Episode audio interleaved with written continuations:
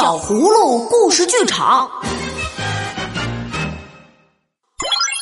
坐在屋脊上的小神兽，耶！我是第一名！呵呵呵，爷爷、爸爸，加油啊！啊，终于爬上来了，这段台阶可真长。哎呀，好累呀！咱们休息一会儿再继续逛吧。爸爸，这个景区古色古香，还有好多又高又大的宫殿，真神气啊！对呀，这片古建筑群很壮观呢。红红的柱子，金色的瓦片，尖尖的屋顶，翘翘的房檐。哎，爸爸、小可，你们瞧，屋脊上那一排是什么呀？好像，嗯，好像是一群小怪兽排排坐着呢。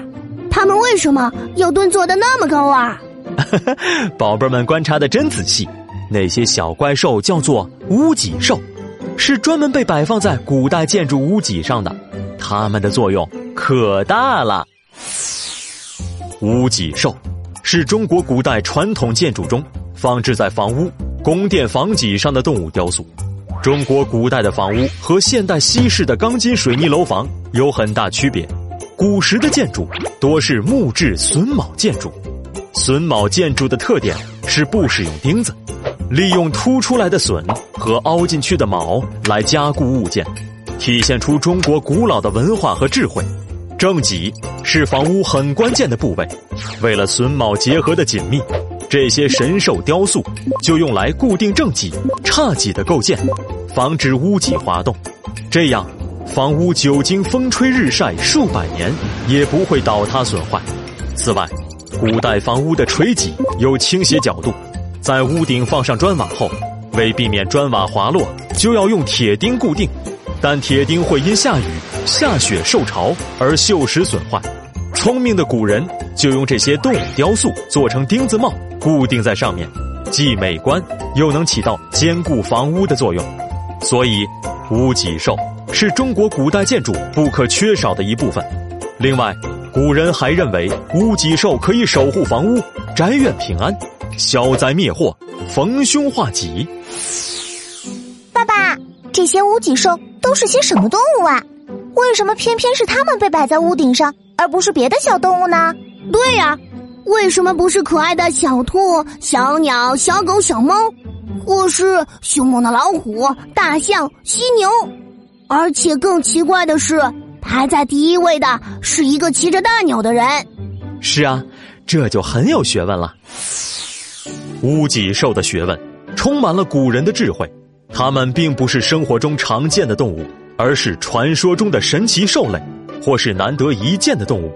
而且这些神兽雕像并非随意排放，它们有着严格的等级。中国古建筑中等级不同，分布在房屋两端垂脊上的神兽数目也不一样，数目越多，代表级别越高。北京故宫的太和殿用到了十个。象征着皇权的至高无上，神兽的领头者是位神秘人物——齐凤仙人。他曾是两千三百年前战国时期齐国的君王。传说他狂妄自大，到处征战。有一回作战失败，走投无路时，被飞来的凤凰所救，才幸免于难。所以，骑凤仙人代表着绝处逢生、遇难成祥。骑凤仙人身后跟着十大神兽，依次是能上天入地、水里游的龙，象征天下太平的百鸟之王凤凰，代表威武勇敢的万兽之王狮子，日行千里、追风逐月的天马，忠诚而智慧、通天入海的海马，传说可以灭火防灾的侠鱼，骁勇善战的神兽酸泥，忠诚正义的化身谢志。能够吞云吐雾、逢凶化吉的斗牛，以及排在最后的鸭尾兽，长翅膀的猴面孔人像行石。虽然很多动物来自于传说，但古人依然把它们看作是可以保佑家宅安宁的神兽。屋脊兽站在高高的屋顶上，我们只能远远的仰望。屋脊兽排排坐，俯瞰大地，仰望天空，不分四季和昼夜。保佑着人们福泰安康。听爸爸这样一说，我对这些古代建筑更感兴趣了。我们去这些宫殿里看一看吧，里面一定更有趣。爸爸，您帮我多拍一些照片，这样我就可以把看到和学到的东西分享给达达和欣欣以及幼儿园的小朋友啦。没问题。屋脊兽是中国传统建筑文化的象征，充满了古人对天地自然的敬畏。他们站在高高的屋脊上，时刻告诉人们：生命只有遵循自然，才能更加美好。